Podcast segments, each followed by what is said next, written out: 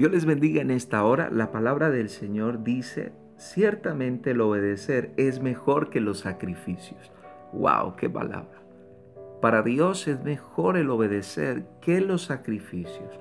Y déjame contarte una historia. Un padre le pidió a su hija que lavara la losa.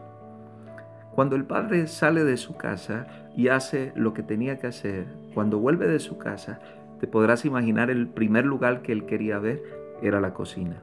Efectivamente, él llega a la casa y mira hacia la cocina y se da cuenta que los platos seguían estando sucios.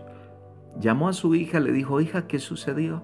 Y entonces la hija le sacó unas pancartas hermosas, unos escritos donde decía, papi, te amo, eres el papi más lindo, unos dibujos donde mostraba a su papá hermoso. Sin embargo, el padre mira a su hija y le dice, hija, yo te pedí una sola cosa. Y lo que te pedí es que lavaras la losa. Gracias por todos estos dibujos, gracias por todo lo que me acabas de hacer, pero yo te pedí una cosa. Y si tú me hubieses escuchado y realmente desearas agradarme, entonces lo que hubieses hecho era lavar la losa. Ahora, vuelvo al pasaje bíblico. El Señor dice, yo prefiero la obediencia a los muchos sacrificios. Hoy en día, el ser humano busca una serie de sacrificios buscando agradar a Dios, donde Dios realmente no nos está pidiendo eso. Realmente lo que Dios nos está pidiendo es que le obedezcamos. Recuerda eso.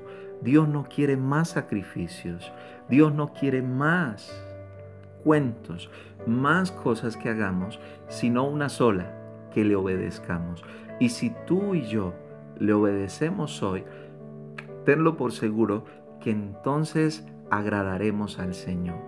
Cuando un pueblo ah, obedece a Dios y toma esta palabra, entonces el corazón del Padre estará alegre. El corazón del Padre estará contento con sus hijos.